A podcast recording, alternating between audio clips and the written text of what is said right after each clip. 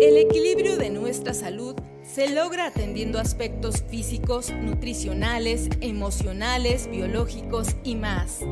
El ser humano, en su complejidad, requiere poner atención a todas estas áreas de su vida para alcanzar su realización e impactar en la convivencia a la sociedad en la que vive. Comenzamos el espacio donde planteamos todos estos temas, asegurando que todo lo que aquí escuchas lo hacemos a tu salud. ¿Qué tal amigos? Bienvenidos a una emisión más de A Tu Salud. Desde UACJ Radio de la Dirección General de Comunicación Universitaria les saluda Gabriela Hernández. Le agradezco mucho que nos esté acompañando a través de esta emisora y de nuestra transmisión a través de Facebook Live. Para conocer el tema de hoy, escuchemos la siguiente radiografía. No perdamos tiempo. Es momento de la radiografía. El tema de hoy en A Tu Salud. Los primeros años de la vida de un niño son muy importantes para su salud y desarrollo. Desarrollo saludable significa que todos los niños puedan crecer y satisfacer sus necesidades sociales, emocionales y educativas. El tema del día de hoy, salud mental en la infancia en A tu salud. Salud mental en la infancia, un tema muy importante, sobre todo ahorita que estamos eh, atravesando un periodo de pandemia en el que hemos estado muchos meses en casa y muchos padres de familia se han tenido que hacer cargo por completo de sus niños. Y para hablar más acerca de este tema, conocer todos los pormenores, saber específicamente a qué nos referimos cuando hablamos de la salud mental en la infancia, hoy nos acompaña la doctora Nancy Alejandra Amador Esparza, quien es egresada de la licenciatura en psicología por esta universidad. Cuenta con una maestría en psicología psicoterapia por Íntegro Occidente, una maestría en psicoterapia para niños y adolescentes por el Instituto de Estudios Superiores y Formación Humana y cuenta también con un doctorado en psicología con énfasis en salud y violencia por la UACJ. También es docente investigadora de tiempo completo desde 2017 en el programa de licenciatura en psicología y también en la maestría en psicoterapia humanista y educación para la paz. Bienvenida, doctora. Gracias por estar con nosotros. Hola, muchas gracias, Gabriela. Sigo colaborando en lo que puedo. Claro, y en la Universidad Autónoma de Ciudad Juárez en estos dos programas tan importantes para nuestra casa de estudios. Bienvenida, doctora. Me gustaría que, eh, inicialmente usted nos aclarara a qué nos referimos cuando hablamos de la salud mental en la infancia.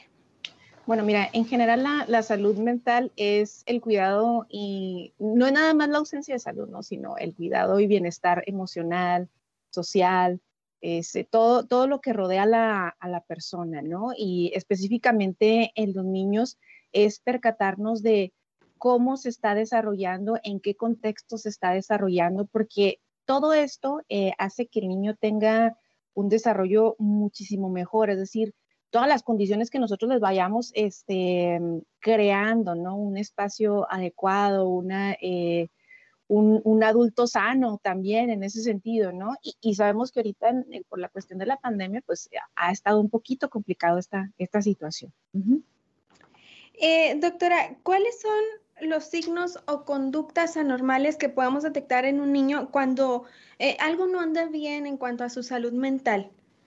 Sí, bueno, mira, hay, diferentes trastornos, ¿no? En, en la infancia, algunos este, tienen que ver mucho con el entorno en el que se va desarrollando, pero eh, generalmente vamos viendo como ciertos, eh, ciertas situaciones que no, que no están cuadrando, ¿no? Eh, por ejemplo, em, el niño se empieza a poner, todo estaba muy bien, el niño se empieza a poner de repente muy irritable, este, se enoja muy fácilmente, llora también muy, eh, con mucha facilidad.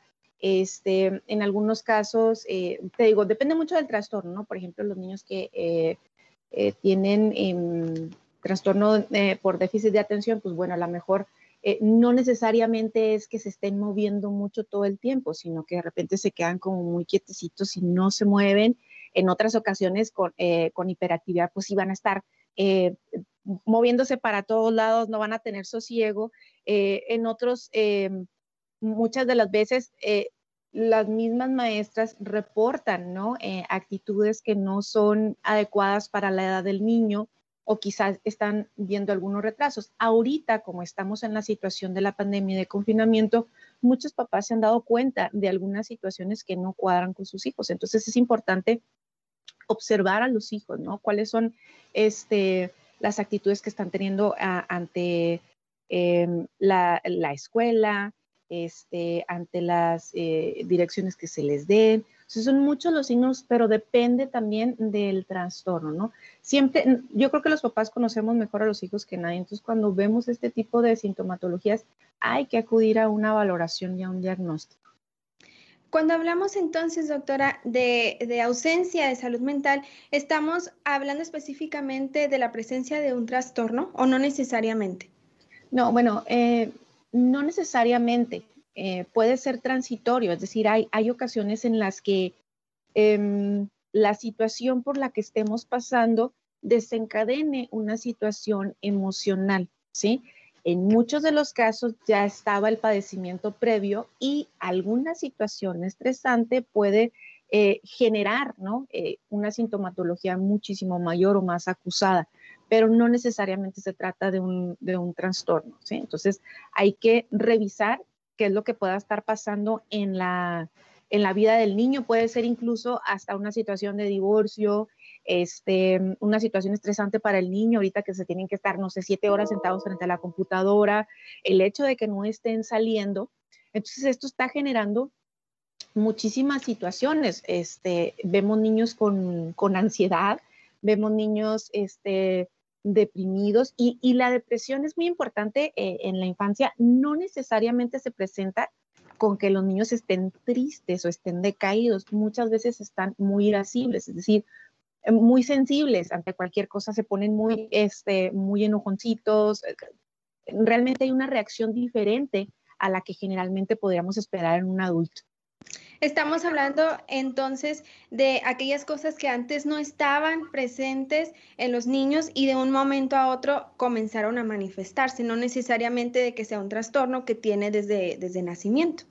Así es, así es. Eh, cuando son eh, situaciones eh, de, por ejemplo, trastornos del aprendizaje o quizá derivados de alguna situación em, genética que, ya haya nacido con ello o bueno, cualquier situación que, durante el, parto haya desencadenado algún trastorno en el niño, ya sea neurológico, este, va presentando casi inmediatamente eh, estas, eh, estas sintomatologías.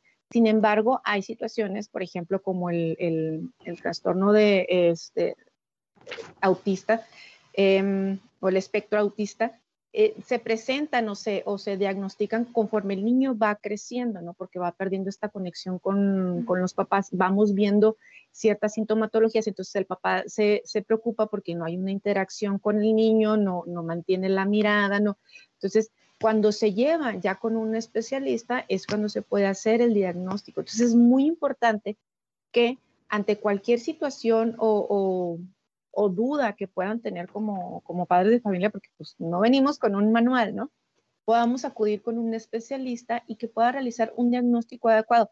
Cuando hacemos un diagnóstico adecuado de temprano, es muchísima mejor la prognosis, es decir, va, se va a desarrollar muchísimo mejor porque va a tener una intervención temprana y entonces el niño va a desarrollar muchísimo más. Es la maravilla de nuestro, de nuestro cerebro, ¿no? La plasticidad y sobre todo la plasticidad en la infancia. Usted comentó, doctora, que a veces esta condición es desde el nacimiento ya eh, conforme el niño va creciendo se van detectando algunos síntomas. ¿Cuáles serían entonces los trastornos más comunes que se pueden presentar en los niños y que se van desarrollando a través de esa etapa de la infancia? Mira, puede ser, digo, no nos alcanzaría aquí el, tiempo, ¿no? Pero muchos de ellos tienen que ver con eh, la con el trastorno del aprendizaje, que es cuando los detectamos, ¿no? Algunos niños van a tener dificultades para la, en, cuanto a la motricidad, este, para escribir, este, para hacer algunas situaciones eh, de movimiento fino. Eh, en algunas otras ocasiones, bueno, vemos la dislexia, que es cuando este, no, no, saben distinguir las, las letras, tienen problemas para la lectura, para la cuestión de la lectoescritura eh, habrá otras ocasiones donde la falta de comprensión será muy clara y que pueda ir este, generando algún retraso, pero esto se puede, se puede atender. Este, esto es, bueno, la, parte de los trastornos de aprendizaje se puede aprender. Y qué difícil, doctora. Usted comenta, por ejemplo, eh, cuando no obedecen alguna instrucción o que empiezan a, bajar su eh, nivel académico yendo a la escuela. Y a veces estos, estos síntomas se confunden con, con un mal comportamiento, un comportamiento de desobediencia momentáneo. Eh, los papás, ¿cómo pueden saber? O qué señal de alerta o de alarma pueden ellos detectar para ya no eh, decir mi niño se está portando mal, sino mi niño tal vez tenga un problema y tengo que llevarlo con un profesional. Sí, mira, una cosa es que sea el momento. Es muy importante cuando eh, estamos ante, ante un niño eh, tratar de poner límites. Y yo sé que eso lo vemos en todos lados, pero ¿y cómo ponemos límites? Es una cuestión de disciplina constante. Es decir, no le voy a decir, em, te voy a, castigar la tablet y luego resulta que la tablet la necesita para, para la escuela, ¿no? Entonces el niño va aprendiendo por dónde sí, por dónde no. ¿Sí? Eh, haz de cuenta que en esa edad nosotros estamos formándonos como eh, nuestro carácter, nuestra tratando de, ver hasta dónde puedo llegar. Entonces los niños van a estar como, como intentando nuevas cosas, nuevos retos. Entonces en ese sentido nosotros como adultos funcionamos como una manera de contención. ¿sí? Entonces cuando yo no soy constante con el niño en cuanto a la disciplina, en cuanto a los horarios, en cuanto a la aplicación de consecuencias, pues entonces se van creando estas como... Em, situaciones alarmantes, ¿no? Donde yo ya no nada más me, me grita, sino me empieza a pegar, donde este, ya, ya por ejemplo, le, le doy una consecuencia y voltea y te dice, no, pues no me importa, quítamela, ¿sí? Entonces, esas sí son unas señales de alarma. Entonces, ¿qué tengo que hacer? A ver, revisar yo como adulto, ¿qué le estoy transmitiendo al niño? ¿Qué está observando? Los niños aprenden mediante la observación. Entonces, muchas veces los niños son el reflejo de nosotros mismos como adultos. Entonces, tendremos de primera instancia que voltear a, ver hacia nosotros qué es lo que estamos haciendo y luego posteriormente, si yo poniendo límites o estableciendo horarios, este, disciplina, yo veo que el niño todavía batalla, entonces yo creo que será tiempo de que alguien externo pueda ayudarme a esta mediación con el niño lo que menciona usted, saber poner límites, doctora, y que los niños sepan que, va a existir una consecuencia si tienen un mal comportamiento. Qué importante saber esto, doctora, y ponernos también, eh, bueno, yo todavía no soy, soy mamá, ¿verdad? Pero... Eh, saber identificar y poner a veces, como dicen por ahí, poner mano dura para que los niños sepan y puedan diferenciar entre lo que está bien y lo que está mal. Doctora, es momento de hacer una pausa. Eh, más adelante me gustaría que retomáramos esta parte, pero amigos, ustedes que nos están escuchando, ya sea a través de Facebook o de esta emisora, antes de irnos al corte, los invito a que escuchemos nuestra siguiente eh, cápsula de diagnóstico. Diagnóstico. Evaluando la situación.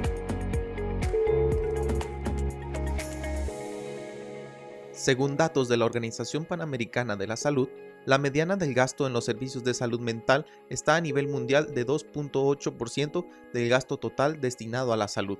Los países de ingresos bajos gastan alrededor de 0.5% de su presupuesto de salud en los servicios de salud mental y los países de ingresos altos 5.1%.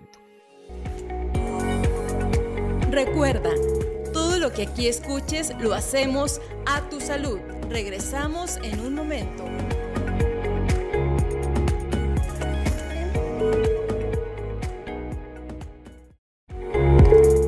Siempre hay algo que aprender. A tu salud.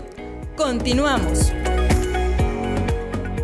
Amigos, ya estamos de regreso. Muchas gracias por continuar con nosotros. Les recuerdo que hoy hemos estado platicando con la doctora Nancy Alejandra Amador Esparza acerca de la salud mental en la infancia. Y doctora, tenemos aquí una pregunta del público. Nos eh, quieren saber, eh, por ejemplo, eh, como vecinos, cuando se vive en un fraccionamiento donde los niños salen a, jugar, ¿cómo se puede detectar que tienen un comportamiento distinto y, comienzan a, a tener sospechas tal vez de que sufren de, violencia o de alguna de estas situaciones complicadas que hicieron que los niños eh, cambiaran pues su, comportamiento? Bueno, mira, eh, yo creo que aquí va muy ligado a lo que te, dije hace unos momentos, es los niños repiten lo que están viviendo o, o lo que están viendo, ¿no? Entonces, generalmente los niños que, sufren este maltrato, tú los ves, eh, puede ser una de dos, muy retraídos, que eh, no se integran con los demás niños, les cuesta trabajo la socialización, o por otro lado, niños que repiten estos patrones de violencia, ¿no? Es decir, este, eh, en el juego lo, lo, imitan, ¿no? Entonces empiezan mucho a, cuestiones de, de, juegos de contacto, este, donde agredo al otro, incluso las palabras que utilizan, ¿no? Eh, que no son no, o no serían adecuadas para un niño pequeño. Entonces vamos viendo que los niños van repitiendo estos patrones.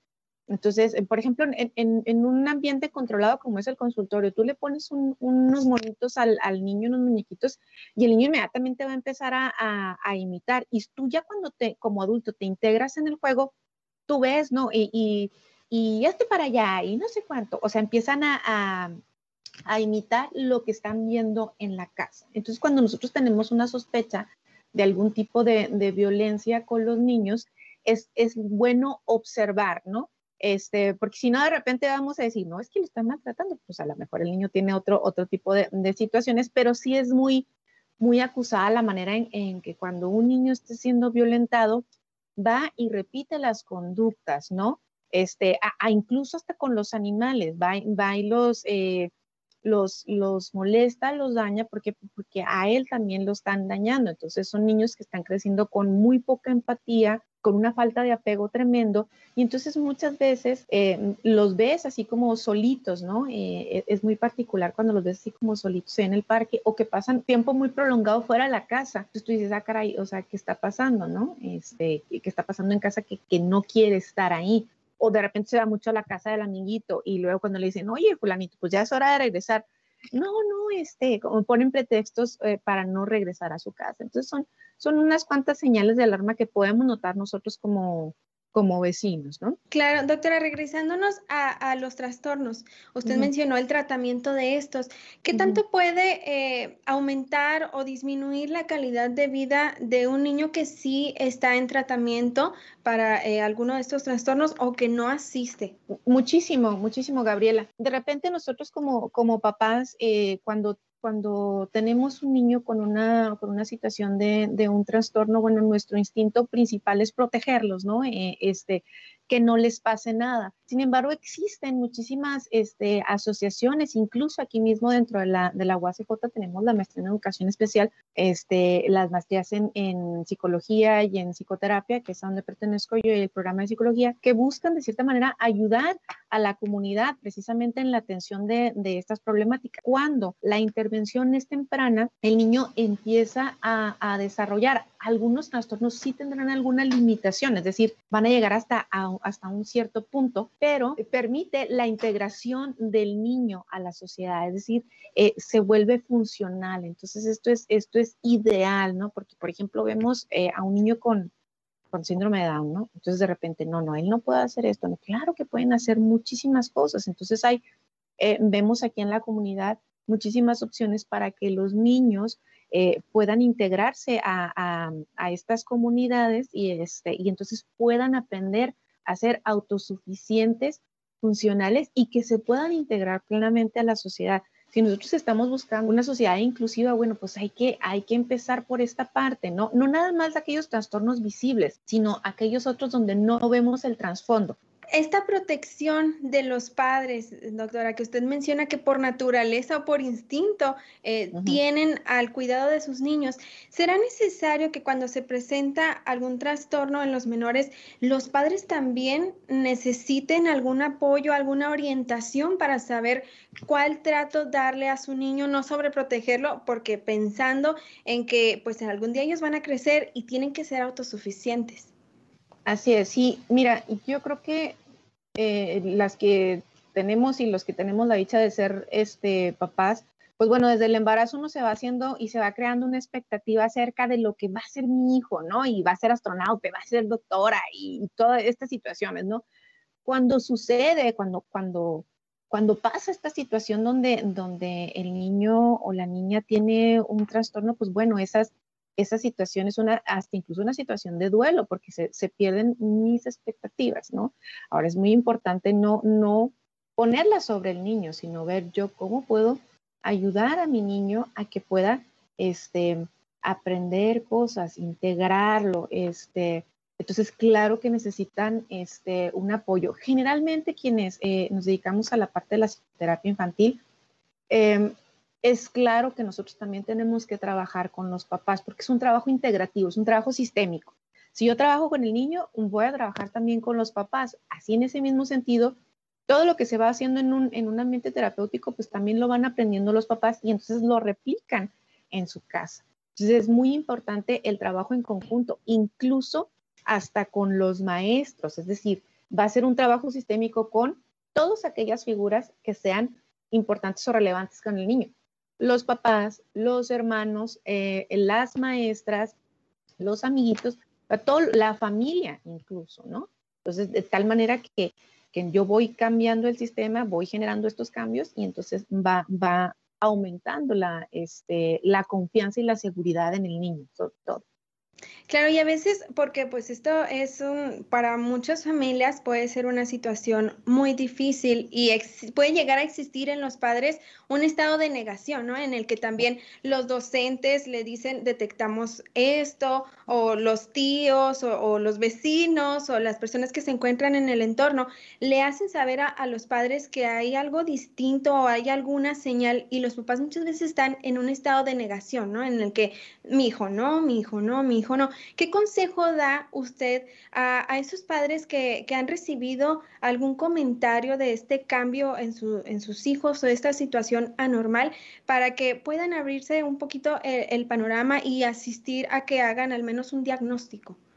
Claro, yo creo que esto es un proceso también muy personal, este, es devastador eh, realmente y como tú lo dijiste, eh, eh, una de las etapas es la negación, donde, bueno, mi hijo no, no tiene esto, mi hijo no es así. Este, por ejemplo, acuérdate que nosotros podemos actuar de diferentes maneras en diferentes contextos. Es decir, el niño como actúa en la escuela puede actuar diferente en la casa, ¿no? Entonces, de repente decimos, ah, caray, es como si fueran dos personas completamente diferentes. Entonces, es importante estar abiertos, tener esta mente abierta, esta... Eh, apertura para poder recibir ayuda, ¿no?